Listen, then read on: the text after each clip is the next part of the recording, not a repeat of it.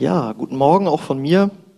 Und äh, ich möchte meine Predigt folgendermaßen einleiten. Wenn du schon öfters hier bist oder Predigten von uns gesehen hast oder so, dann ist hoffentlich öfters gesagt worden, dass Christsein nicht bedeutet, dass man jetzt neben dem harten Alltag, den man schon hat, ganz viele Regeln, neue Regeln beachten muss. Ähm, noch schlimmer als das Alte Testament mit seinen zehn Geboten, jetzt noch härtere Ansagen und was man nicht darf und tun sollte und so.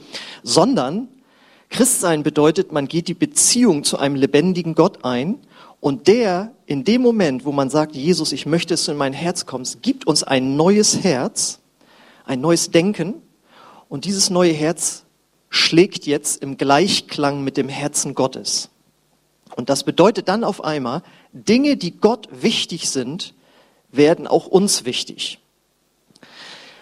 Leider kann das aber auch manchmal so im Laufe des Christseins, sag ich mal, so ein bisschen übertüncht werden. Also es kommt zu leichten Herzrhythmusstörungen, könnte man vielleicht sagen, dass man äh, nicht mehr so ganz spürt, was Gott wichtig ist. Ähm, oder weil man eben auch ja, persönliche Probleme hat, weil man vielleicht nicht mehr so auf Gott konzentriert ist.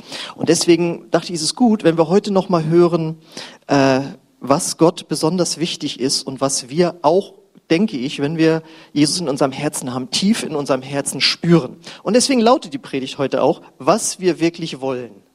Kennt ihr diesen Satz? Das willst du nicht verpassen, wird so im Glauben reingesprochen. Das mache ich jetzt auch, was wir wirklich wollen. Da äh, sind wir darauf fokussiert. Und wir finden das, was wir wirklich wollen und eben auch Gott in der Apostelgeschichte in Kapitel 2 äh, ab Vers 42. Und das lese ich jetzt mal vor. Müsste die nächste Folie sein, da ist sie genau. Sie nahm stetig an der Lehre der Apostel teil, an der Gemeinschaft, an den Mahlfeiern und an den Gebeten. Eine tiefe Ehrfurcht erfasste alle und die Apostel verbrach, vollbrachten viele Zeichen und Wunder. Alle Gläubigen kamen regelmäßig zusammen und teilten alles miteinander, was sie besaßen. Sie verkauften ihren Besitz und teilten den Erlös mit allen, die bedürftig waren. Gemeinsam beteten sie täglich im Tempel zu Gott, trafen sich zur Mahlfeier in den Häusern und nahmen gemeinsam die Mahlzeiten ein, bei denen es frei, freilich zuging äh, und großzügig geteilt wurde. Sie hörten, das heißt, glaube ich, freizügig irgendwie nicht. Das, also bei Umlauten, da muss ich das immer korrigieren. Freilich? Müsst ihr doch mal in eurer Bibel nachgucken, was da steht. Also es ging sehr freundlich und freilich zu und großzügig wurde geteilt. Sie hörten nicht auf, Gott zu loben und waren bei den Leuten angesehen. Und jeden Tag fügte der Herr neue Menschen hinzu, die gerettet wurden. So, und aus diesem Text konnte ich jetzt drei Dinge rauslesen, die Gott wirklich will und die wir auch wirklich wollen. Und das erste ist, das springt einem natürlich ins Auge, wenn man es liest, der letzte Vers, habe ich extra unterstrichen, dass Menschen täglich ihren Weg zu Gott finden. Dass täglich Menschen ihren Weg zurück zu Gott finden. Wenn wir davon ausgehen, dass wir alle Geschöpfe Gottes sind und äh, uns von Gott mal getrennt haben, äh, dass wir jetzt unseren Weg zu Gott zurückfinden. Und ich hoffe, das ist auch das, was ihr und wir wollen, weil das ist für mich die größte Freude überhaupt. Ich habe mal erlebt, wie ein Pastor, der sonst, also wer findet, dass ich relativ ruhig bin, der war auf jeden Fall noch ruhiger. Aber als dann in einem Gottesdienst sich mehrere Menschen meldeten, dass sie jetzt zu Jesus kommen wollten, dass sie sich bekehren wollten, dass sie Christ werden wollten, da fing der auf einmal an zu tanzen. Das war ein sehenswertes Spektakel und es zeigte einfach, das ist das, was Gott wirklich will, das ist das, was wir im Herzen wollen, dass Menschen anfangen, zu Gott zu kommen. Und diese Freude dürfen wir uns auch in dieser Zeit hier nicht rauben lassen. In einer Zeit, wo Gottesdienste beschränkt sind oder wo man sich kaum traut, auf die Straße zu gehen, mit jemandem zu sprechen. Aber wir haben es gestern gemacht. Und ich weiß noch, ich lag äh, gestern äh, früh dann im Bett und dachte dann so, jetzt auf die Straße, was könnten die Leute denken? Und dann haben wir uns aber getroffen. Äh, Christine und ich waren dann da.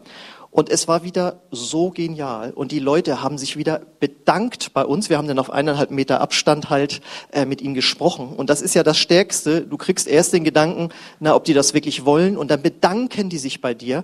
Und du kannst auf der Straße beten für sie, für ihre Nöte, für ihre Krankheiten, für ihre Familien, dass es ihnen gut geht. Und du fühlst dich danach sowas von gut. Und äh, das ist dann auch so stark, wenn die Leute sagen, ja, ich kenne jemanden. Wo, wo seid ihr nochmal? Ach, da hinten im Industriegebiet. Ja, da kenne ich den und den. Gehen. Und dann können wir sagen, ja, das ist ein Gemeindemitglied bei uns und so. Dann ziehen wir manchmal auch, zack, wie aus Zaubern, noch einen Flyer raus von der Gemeinde. Dann sagt einer, ja, den habe ich schon mal bekommen von jemandem aus eurer Gemeinde. Und das ist dann einfach so gut. Und dass die Leute dann tatsächlich auch, wenn wir dann sagen, ja, das ist ja jetzt kein Zufall, dass wir uns dann hier treffen. Ja, das glaube ich auch, ja. Also das ist wirklich stark und das ist das Schönste und das dürfen wir uns nicht rauben lassen, dass wir gerade in dieser Zeit Menschen auf Gott aufmerksam machen. Es muss ja nicht auf der Straße sein, das kann ja auch in deinem Bekanntenkreis sein. Aber wir müssen uns dran erinnern, jeden Tag sterben zwei, ungefähr 2500 Menschen an irgendwelchen Krankheiten oder weil einfach das Leben zu Ende ist. 2500 Menschen und der Großteil von ihnen wird, zumindest sagt es die äh, kirchliche Statistik, auch ohne Jesus äh, äh sterben. Und deswegen stell dir vor, wie es wäre, wie es dort steht, jeden Tag würden Menschen zu Gott finden und in eine kirchliche Gemeinde gehen, die das lebendige Evangelium, das wahre Evangelium verkündet. Es muss ja nicht jetzt irgendwie nur unsere Kirche sein, ist ja klar. Aber das ist doch eigentlich das, was wir im tiefsten Herzen wollen. Und diese Vorstellung, wir hätten hier Gottesdienste, wo die Straße bis zum Ende, wo die Leute nicht mehr wissen, wo sie parken sollen, weil sie unbedingt in einen Gottesdienst wollen. Und das ist das, äh, was die dort erlebt haben. Jetzt nicht mit dem Parken, aber ähm, also ich weiß, in Australien äh, gibt's ja äh, eine Kirche, da hat die Stadt extra ein eigenes Abfahrtsschild dann bauen lassen. Hier geht's zu der und der Kirche ab, ja, weil einfach so viel Verkehr auf der Straße ist am Sonntagmorgen. Ja, gibt dann schon fast wieder Beschwerden. Jetzt kommen die Leute, die wieder zur Kirche wollen. Das ist ja auch das, warum Jesus gekommen ist. Das dürfen wir nie vergessen. Wir sind sonst so schnell fokussiert darauf, wie geht's mir jetzt ganz persönlich. Aber Jesus sagt in Lukas, Vers 9, in Lukas Kapitel 19, Vers 10, der Menschensohn ist nämlich gekommen, um Verlorene zu suchen und zu retten. Und das ist das Wichtigste. Und das Wichtigste muss auch immer das Wichtigste bleiben. Und leider hat die Kirchengeschichte gezeigt, dass dort, wo die Kirche angefangen hat, sich mehr auf das Diakonische äh, zu fokussieren, was ja auch super wichtig ist und ein wichtiger Auftrag Gottes. Aber wenn sie mehr angefangen hat, diakonisch zu wirken, ja, Menschen zu helfen, die in Not sind, als das Evangelium zu verkündigen, dass sie mit Gott versöhnt, da sind diese Kirchen erkaltet und gestorben und ganze Gemeindebewegungen sind eingegangen. Und deswegen, das Wichtigste muss immer das Wichtigste bleiben. Und das wollen wir hier, dass Menschen ihren Weg zurück zu Gott finden. Und ähm, neulich war ich mit meinem Neffen an der Nordsee und dann stand da so ein Gebäude und da stand dann groß drauf DLRG. Und er ist zwölf Jahre alt und ich so, weißt du, was DLRG heißt? Nein. Und ich freue mich ja immer, wenn ich als Onkel auch mal massiv prägend ins Leben eingreifen kann. Und dann konnte ich ihm erklären, das heißt Deutsche Lebensrettungsgesellschaft, damit Menschen nicht ertrinken. Ja, ah ja, sagt er dann. Und ähm, und es gibt ja auch noch die Gesellschaft zur Rettung Schiffbrüchiger, gibt's auch noch. Und irgendwie ist die Gemeinde wie ein Rettungsboot, in dem verloren Menschen eingefangen werden, aufgefangen werden, aufgepäppelt werden, ausgerüstet werden und dann wieder ausgesandt werden. Und jetzt ziehst du andere mit aus dem Wasser. Gehörst jetzt zur DLRG oder zur Rettung Schiffbrücher, senden wir dich jetzt aus. Und das sollte immer unser oberstes Ziel und auch unsere größte Freude sein, wenn wir das machen dürfen und wenn dann Menschen sich auch retten lassen. Axel, das haben wir alles schon mal gehört, auch von dir.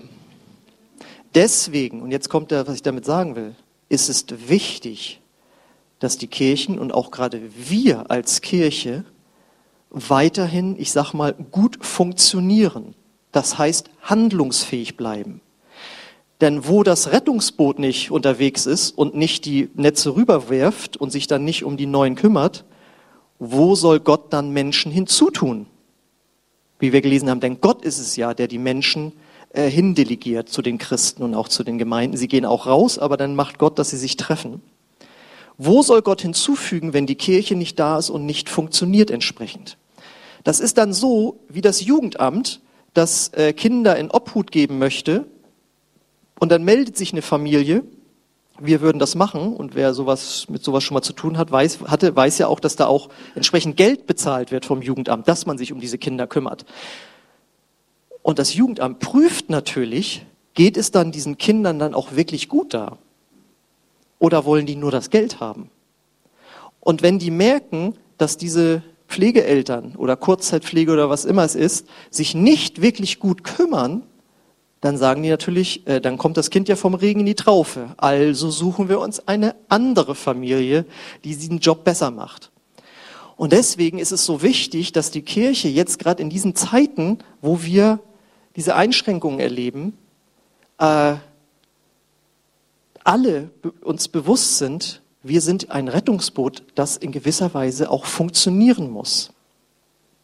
Und ich glaube, das ist das, was wir wirklich wollen. Wir wollen Menschen eine Heimat bieten, wo sie geistlichen Schutz erleben, wo sie eine geistliche Familie vorfinden. Denn sonst würden wir, würde die Vision ja auch nicht passen, dass wir nämlich eine wachsende und blühende Gemeinde sein sollen. Und dort, wo keine Menschen mehr hinzugetan werden, sind wir nicht wachsend. Und dort, wo sie nicht aufgepäppelt, ausgerüstet, ausgesandt werden, da blühen sie auch nicht. Und deswegen ist es gerade wichtig in diesen Tagen, dass wir den Wert und die Wichtigkeit von Kirche erkennen. Gerade in diesen Tagen, wo wir so viel darüber hören, dass Menschen krank werden können oder sterben, wissen müssen wir wissen, wie wichtig wir da sind. Ähm, vielleicht machst du noch mal kurz äh, die, die Folie zurück. Vielleicht sagst du, äh, in Vers 47 steht ja auch noch, nee, zurück vor den anderen, äh, in Vers 47 steht ja auch noch, und sie waren überall beliebt. Ähm, vielleicht sagst du, das ist das, was mir am wichtigsten ist, dass wir als Kirche besonders beliebt sind. Aber weißt du, der, das war tatsächlich eine Momentaufnahme nur.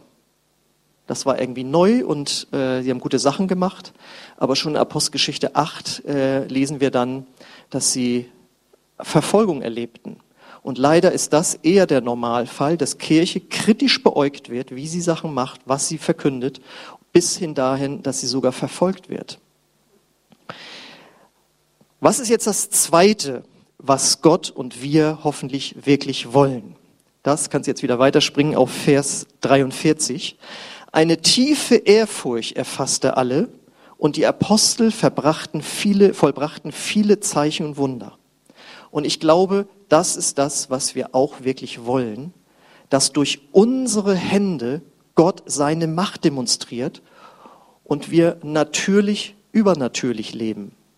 Das ist doch das, was wir wollen. Natürlich, übernatürlich leben. Das in unserem Alltag und im Tag, Alltag der Kirche auch geschieht, wie wir gerade gehört haben, dass jemand geheilt wurde. Und ich habe immer nur gedacht, dass Menschen zum Beispiel mal aus dem Rollstuhl aufstehen, das passiert nur in Afrika bei Großevangelisation. Ja, wenn der leider jetzt verstorbene Reinhard Bonke äh, gepredigt hat und gebetet hat und dann sind Leute aus dem Rollstuhl aufgestanden.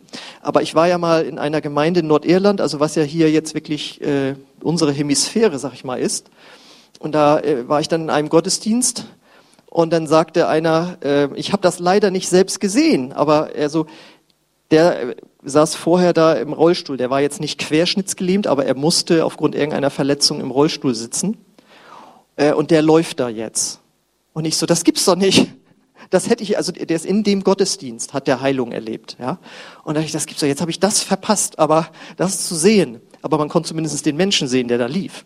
Und ich dachte, das kann auch in Gemeinden passieren, unserer Prägung, nicht nur in Afrika oder Asien oder so. Und ich glaube, das ist das, was wir wollen, dass die Dinge passieren, die wir in der Bibel lesen. Wir wollen natürlich übernatürlich leben. Und unser Problem ist, dass wir das oft wegtheologisieren, dass wir dann sagen, ja, da habe ich jetzt nicht so die Berufung zu oder ähm, da muss Gott erst mit einer ganz großen Vollmacht ganz neu auf sein Volk kommen, bis dahin gehen, dass es ja sogar falsche Lehren gibt, die sagen, das tut Gott heute nicht mehr. Ja? Aber wir sollten uns das nicht rauben lassen, dass Gott gesagt hat, ich möchte das durch eure Hände tun. Denn Jesus hat ja in Johannes 14, 12 gesagt, ich versichere euch, wer an mich glaubt, wird dieselben Dinge tun, die ich, die ich getan habe, ja noch größere, denn ich gehe, um beim Vater zu sein. Der Satz, denn ähm, ich gehe zum Vater, bezieht sich darauf, dass er sagt, und wenn ich da angekommen bin beim Vater, Himmelfahrt, dann werde ich danach den Heiligen Geist euch senden, das war dann Pfingsten, und dann habt ihr die gleiche Kraft zur Verfügung, die ich in meinem Dienst hatte. Und wenn ihr lernt, mit dem Heiligen Geist zu leben und zu vertrauen und vor allen Dingen mutig zu sein, das ist ja, das ist ja nicht zu unterschätzen, dass man mutig sein muss. Ich weiß noch, wie ich mal einen Gottesdienst gemacht habe, das ist schon 15 Jahre her, und dann wollte ich auch für die Kranken beten, und dann saß in der ersten Reihe gleich ein jemand im Rollstuhl, und ich dachte so, oh, also Kopfschmerzen wären mir jetzt irgendwie lieber. Also das, so, ne? Für Gott ist das ja egal, aber wir haben selbst so innere Hürden. Aber wenn wir mutig werden und Gott vertrauen, dann können wir die gleichen Dinge erleben, weil wir den gleichen Heiligen Geist haben. Und äh, ich weiß auch noch, wie wir vor, ich glaube, sieben Jahre ist das bestimmt schon her, da haben wir mal eine sogenannte Schatzsuche gemacht. Das heißt, wir haben äh, uns von Gott Merkmale von Menschen zeigen lassen und sind dann hier durch Lienthal gegangen und haben versucht, diese Menschen zu finden. Und dann kamen so Begriffe zusammen wie äh, Lego, äh, äh, Zeitschriften, Pflanzen und so weiter und Knöchel oder so waren dann so die Begriffe. Und dann stand ich da bei Edeka, da waren die Zeitschriften, da hinten konnte ich die Pflanzen sehen und da unten war dann noch so äh, Lego zum Kaufen. Du ich, das passt jetzt irgendwie. Dann kommt doch tatsächlich ein Mann vorbei, so leicht humpelnd. Und ich habe mich nicht getraut, hinzugehen und zu sagen, äh, kann ich da mal für Sie beten? so. Aber jetzt, wo ich Samstag von, von dem Straßeneinsatz kam, dachte ich, wenn ich das heute erleben würde, hätte ich mittlerweile den Mut, weil wir so oft unterwegs waren und uns getraut haben, Menschen anzusprechen. Und man musste einfach mal eine Hürde erleben. Wenn ich das heute sehen würde, würde ich sagen, äh, Entschuldigung, darf ich Ihnen mal eine Frage stellen? Äh, ja, bitte. Ja, ich sehe nicht so aus, aber ich bin Pastor und ich sehe und ich habe einen guten Draht zu Gott und äh, wenn es für Sie okay wäre, äh, dann würde ich einfach mal für Sie beten, weil ich jetzt ja erlebt habe im Laufe von Monaten, dass die Leute ja sagen, ja. Und damit will ich nur sagen, Gott hat sich nicht verändert. Er war schon immer bereit zu zeigen, für wen man beten soll. Nur wir müssen uns verändern. Ja, dann veränder du dich auch mal. Ja, bin ich ja dabei. Ich wollte euch ja nur mit reinnehmen, dass das, und stell mal vor, und dann betest du da bei Edeka und dann kann der wieder laufen. Und das sind ja nicht Sachen, das war für mich früher so weit weg. Und jetzt durch YouTube, du gib das mal ein, Healing und on the streets und, und sonst was. Und die in Amerika sind da ja weiter als ich, äh, als wir, meine ich. Ähm, aber auch als ich vor allen Dingen. Ähm, meine, meine Nichte, die ist jetzt gerade in Bethel Redding da, in dieser Gemeinde, wo die halt auch auf die Straße gehen und so weiter. Und du siehst das, dass die bei Walmart und so weiter für Leute beten und die in dem Moment Heilung erleben. Das war für mich früher so weit weg. Aber das ist eigentlich möglich. Und eigentlich müsste es so sein, dass wir das alle wollen, dass wir solche Dinge erleben. Vielleicht fragst du noch, aber Größeres als Jesus, was ist denn damit gemeint? Naja, Jesus hatte nur drei Jahre Zeit zu wirken. Du hast noch 20, 30, 40, 50 Jahre vor dir. Du kannst rein mengenmäßig viel mehr Menschen erreichen als Jesus. Und wenn wir dann noch die ganzen technischen Möglichkeiten mitnehmen, ja, dass wir die ganze Welt durchs Internet erreichen können. Wir haben das ja schon mal gehabt, dass, als der Lockdown losging und der zweite Gottesdienst hat jemand aus, ich meine, das war Ghana oder so aus Afrika, das war eine Deutsche, die das zugesteckt bekommen hatte per Internet, ja, äh, die unseren Gottesdienst gesehen hat, ja. Also man kann ja unseren Gottesdienst auf der ganzen Welt sehen. Ja, nicht jeder kann das verstehen, das ist klar, aber die technischen Möglichkeiten sind so, dass wir wirklich größere Dinge noch als Jesus machen können, allein von der Quantität. Okay. Also das erste war, dass wir sehen wollen, wir wollen sehen, dass Menschen zu Gott kommen. Zweitens, wir wollen sehen, dass Gottes äh, Macht durch uns wirkt. Und das dritte, was wir, glaube ich, sehen wollen, ist, wir alle wollen eine Gemeinde erleben, wo echte Anteilnahme und Liebe untereinander da ist. Und das lesen wir nämlich hier in Vers 44 und 45.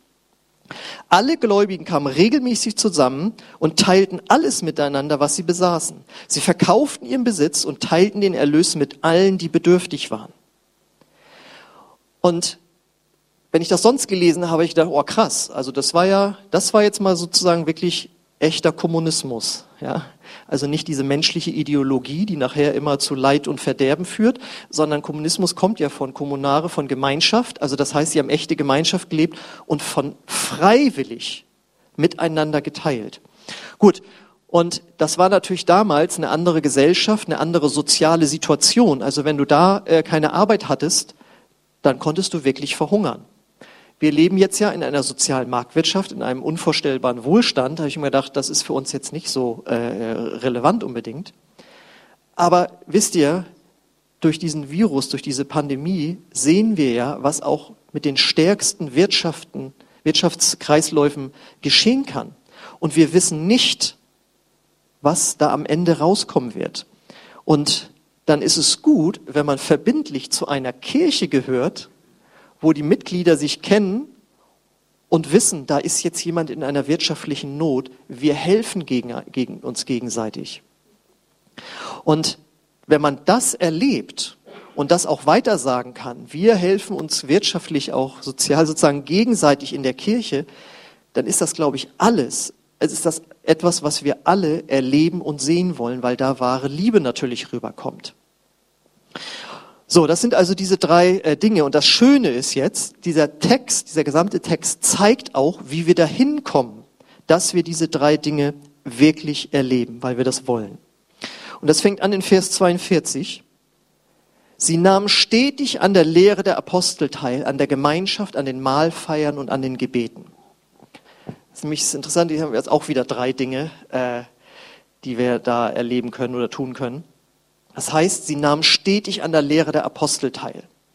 Das heißt, sie waren wissbegierig, sie ließen sich was sagen, sich belehren, auch korrigieren und das stetig. Das heißt nicht mal ja, mal nein, mal in der einen Kirche, mal in der anderen Kirche, sondern sie haben sich einer beständigen Lehre unterstellt und das hat in ihren Herzen etwas bewirkt.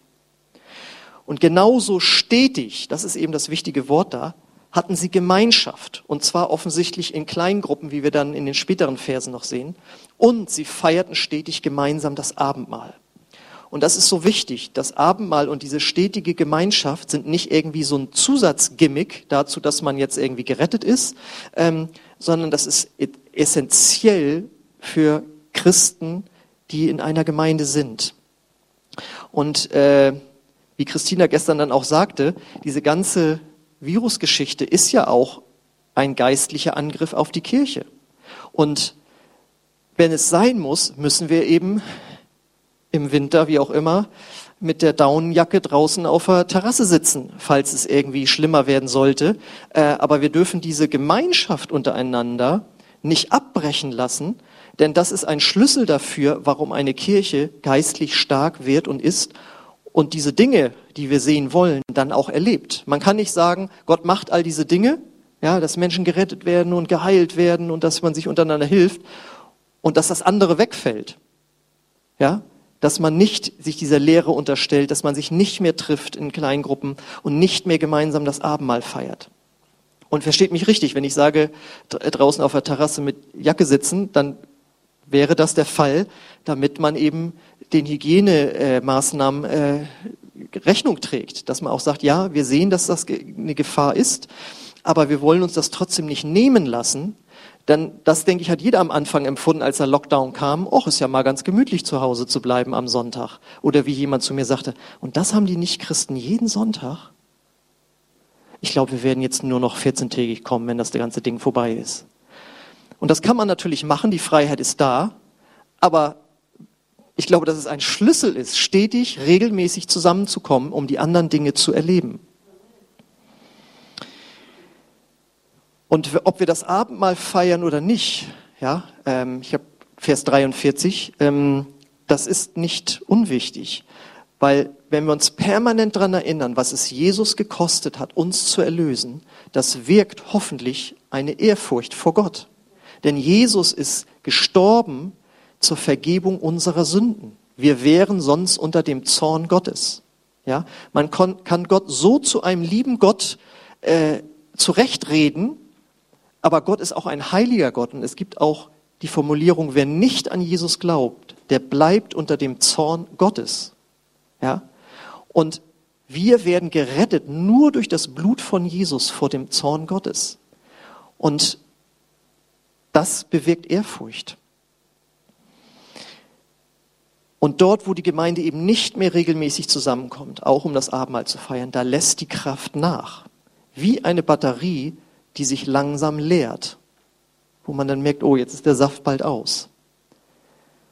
Und das Ganze wird jetzt noch verstärkt durch das Dritte, äh, was für uns dran ist, nämlich das gemeinsame Gebet, das wir nicht vernachlässigen sollten. Der Satz viel Gebet, viel Kraft, wenig Gebet, wenig Kraft, der ist einfach wahr. Das kann man nicht eine Gemeinde, die verlernt zu beten oder ein Christ, der persönlich dort sich zurücknimmt, wird das erleben. Und deswegen ist das gemeinsame Gebet, das sie stetig zusammen hatten, ein ganz, ganz wichtiger Schlüssel. Überall dort, wo auf der Welt Menschen, Christen erlebt haben, dass viele Menschen zum Glauben kamen, dass Zeichen und Wunder geschahen, dass Liebe in den Herzen gewirkt wurde, dass man sich frei, dass man sich gegenseitig unterstützt hat, das waren betende Gemeinden. Weil im Gebet empfangen wir Kraft und Herzensveränderung und das Herz schlägt dann immer im Gleichtakt mit Gott, wenn wir uns auf Gott im Gebet auf, ausrichten.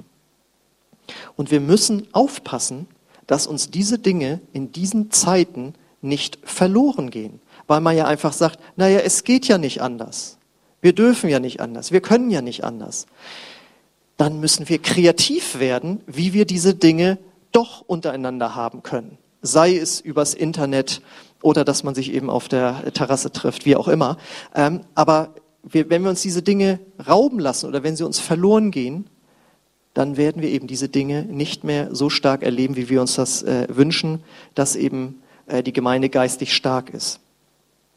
Und ähm, das Letzte ist, was sie eben getan haben, Vers 46. Gemeinsam beteten sie täglich im Tempel zu Gott, trafen sich zur Mahlfeier in den Häusern, nahmen gemeinsam die Mahlzeiten ein, bei denen es fröhlich zuging und großzügig geteilt wurde. Fröhlich, fröhlich ging es dazu. Jetzt haben wir es also ich habe es jetzt hier nicht freilich, sondern fröhlich ging es dazu. Ähm, genau, fröhlich. Ähm, das heißt, sie hatten eine Großveranstaltung, das ist der Gottesdienst bei uns, und sie hatten offensichtlich viele Kleingruppen dort in Jerusalem. Und das gemeinsame Lob hat sie mit Kraft und Liebe aufgeladen, so wie ein Akku wieder aufgeladen, eine Akkubatterie wieder aufgeladen werden kann.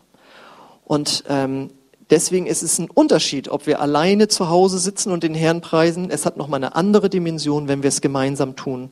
Und wir können trotzdem dabei äh, vorsichtig sein und einfach äh, Dinge verantwortungsvoll handhaben. Das bedeutet, wenn wir also stetig zusammen Gottes Wort hören, gemeinsam Gott feiern, zusammen beten, dann werden wir eine starke Gemeinde und Gott wird die Dinge tun, nach denen wir uns sehen.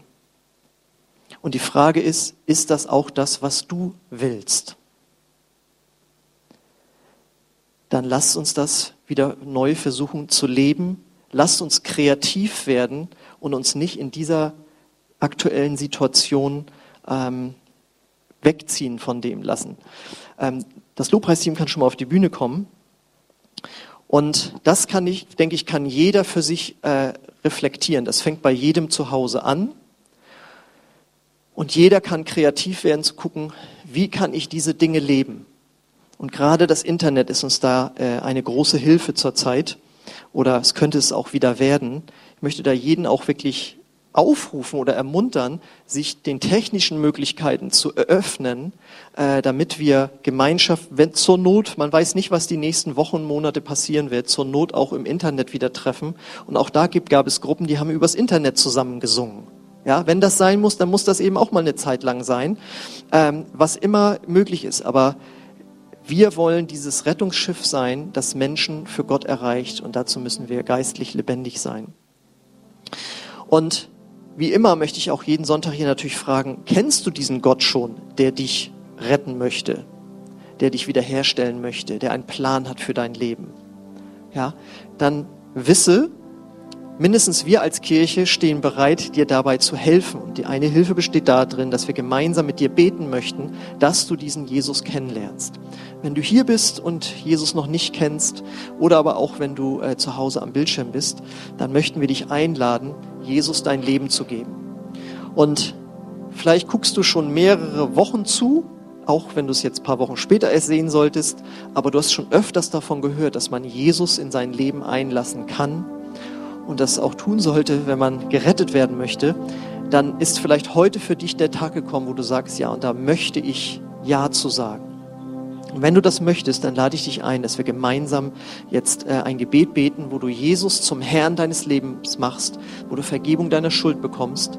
Aber nur, wenn es ein Gebet von ganzem Herzen ist, wo du sagst, ja, das ist das, was ich wirklich möchte und ich möchte, dass er mein Leben ab dann verändert. Ich lade uns ein, dazu äh, aufzustehen und ihr, die ihr hier seid und Jesus schon kennt, dass ihr einfach laut mitbetet. Und ich bete es Satz für Satz vor und wenn das ein Gebet nach deinem Herzen ist, dann lade ich dich ein, es einfach laut mitzubeten. Jesus, ich komme jetzt zu dir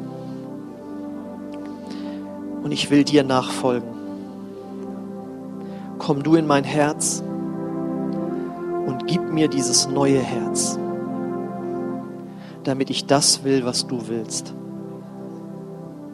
Danke, dass du für meine Sünden am Kreuz gestorben bist und dass du jetzt lebst. Amen. Amen. Wenn du so ein Gebet das erste Mal gesprochen hast, bete ich, lade ich dich ein, danach hier zu mir nach vorne zu kommen, möchte ich gerne dir nächste Schritte zeigen. Und wenn du am Bildschirm mitgebetet hast, auch wenn es ein paar Wochen später ist, dann schreib uns einfach eine E-Mail. Du findest die Adresse unten unter dem Video und dann äh, nehmen wir gerne Kontakt zu dir auf und du kriegst viele wunderbare Dinge, zum Beispiel eine Bibel geschenkt. Also äh, es lohnt sich auf jeden Fall und ja, wir würden uns freuen, wenn wir dich dann kennenlernen und dann eben äh, Gott anbeten. Und das wollen wir jetzt eben auch noch tun. Wir wollen Jesus ähm, danken dafür, dass wir als Gemeinde zusammenkommen dürfen und dass wir ja, ihn jetzt hier gemeinsam anbeten können.